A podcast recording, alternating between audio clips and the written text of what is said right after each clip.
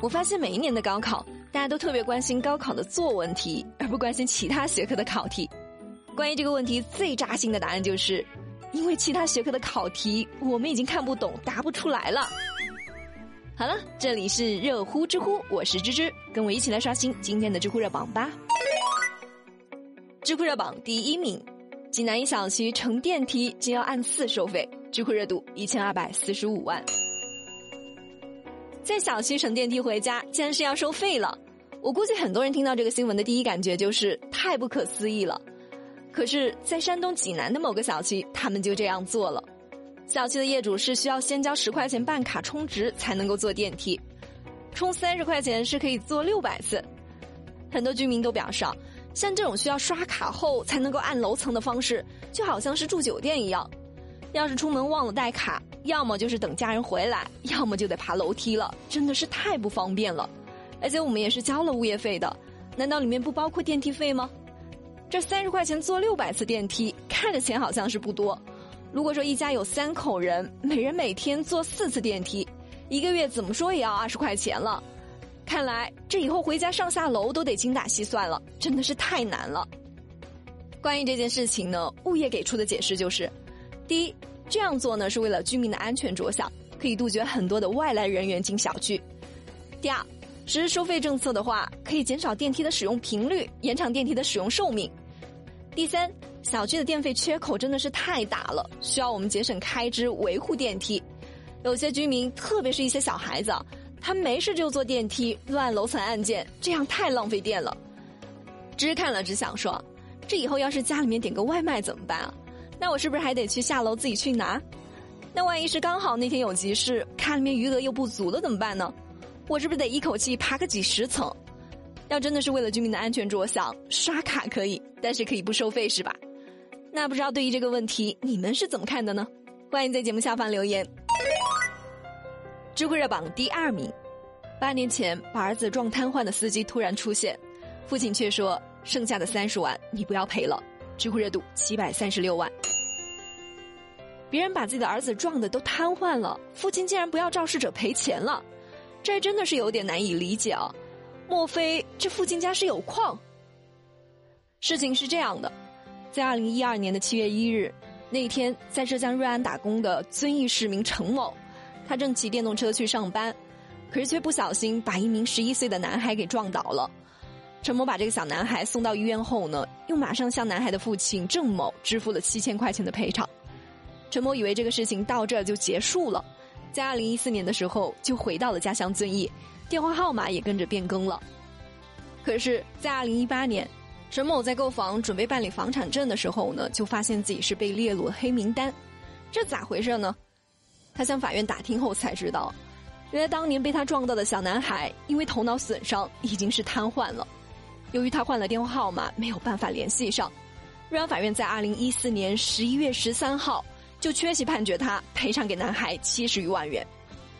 四十多岁的陈某，他并没有固定的收入，七十多万对他来说是相当大的一笔钱了。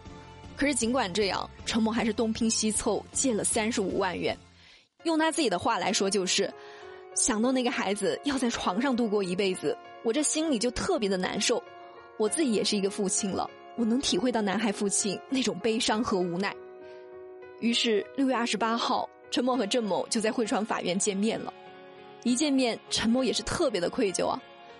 这是三十五万，剩下的钱我每个月还你一千五，无论怎么样，这辈子一定要还上。由于这个钱分期时间是比较长的，两个人就继续协商更好的方案。这期间呢，陈某又从亲戚那借来了十一万，但还是有二十四万的缺口，再加上延期的滞纳金，一共还差三十多万。陈某也是特别的无奈啊。可这个时候，郑某却做出了一个决定：这三十多万我不要了。大家对于郑某的这个决定都惊呆了。郑某自己就说了：“我之所以这样做呢，是因为陈某他在了解情况后，他并没有逃避责任，而是一直在积极的想办法。这种担当的精神是打动了我。孩子的伤害是没有办法挽回了。陈某他也是一个父亲，他还有一个十八岁的孩子需要抚养。”都是做父亲的，我不希望看到他背上这么沉重的负担。最终，在陈某支付了四十六万后，双方握手言和了。这故事特别的能够打动我。他们两个，一个是有担当，一个是懂宽容。当一个好人遇上另一个好人，这样的结局可以说是有一点无奈、心酸，又是特别的温暖。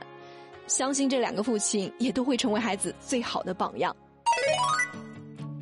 知乎热榜第三名，留学生的未来价值会不会暴跌呢？知乎热度四百五十三万。提出这个问题的是一个从高中开始就在美国留学的大一学生。目前他在全美排名的前四十名的一所大学读书。看到现在美国政策上对于中国留学生的限制，还有面对这一次疫情我们国家的不俗表现，加上国内很多不同的声音，就开始有点迷茫了，特别担心自己的未来。他就说，现在已经是不期待留学生能够溢价了，只要是不暴跌就好了。知乎网友文哥就说了，金融市场的套利机会，它存在的根本原因就是信息的不对称。社会里面也是一样的，信息不足的时候呢，人们很难对一个事物的优劣建立清晰的认识。十年前，香港的学校刚开放内地招生时，一大批状元都是抢着去报名的。但是你看，不过是几年的时间，很多香港学校的分数线已经是差清华北大很多分了。留学生这个群体也是一样的，在十几年前呢，留学生都还算是比较稀缺的，那个时候能出国的多半是公派。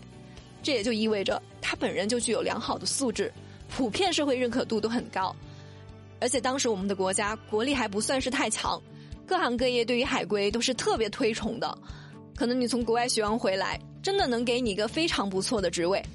那个时候留学生的溢价的确是存在的，可是到了今天呢，时代已经是变了，随着信息的逐渐平衡，国内对于留学生的认知已经是渐渐的恢复常态了，价值回归这是必然的。虽然说有可能美国的一些排名靠前的大学实力还是要比国内的某些九八五二幺幺要强，但是企业更关心的是这两所学校毕业的中国人哪个工作能力是更强一些的。想要混个学历直接就享受溢价的时代已经是过去很远了。